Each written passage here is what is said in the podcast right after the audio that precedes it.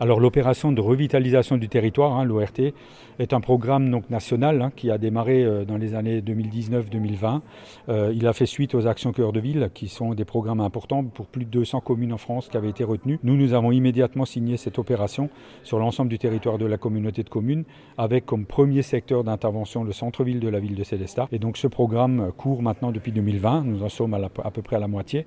Nous sommes 2023 et donc euh, ce qui a été présenté là, c'est le bilan des 62 actions qui ont été inscrites pour un montant total de plus de 50 millions d'euros.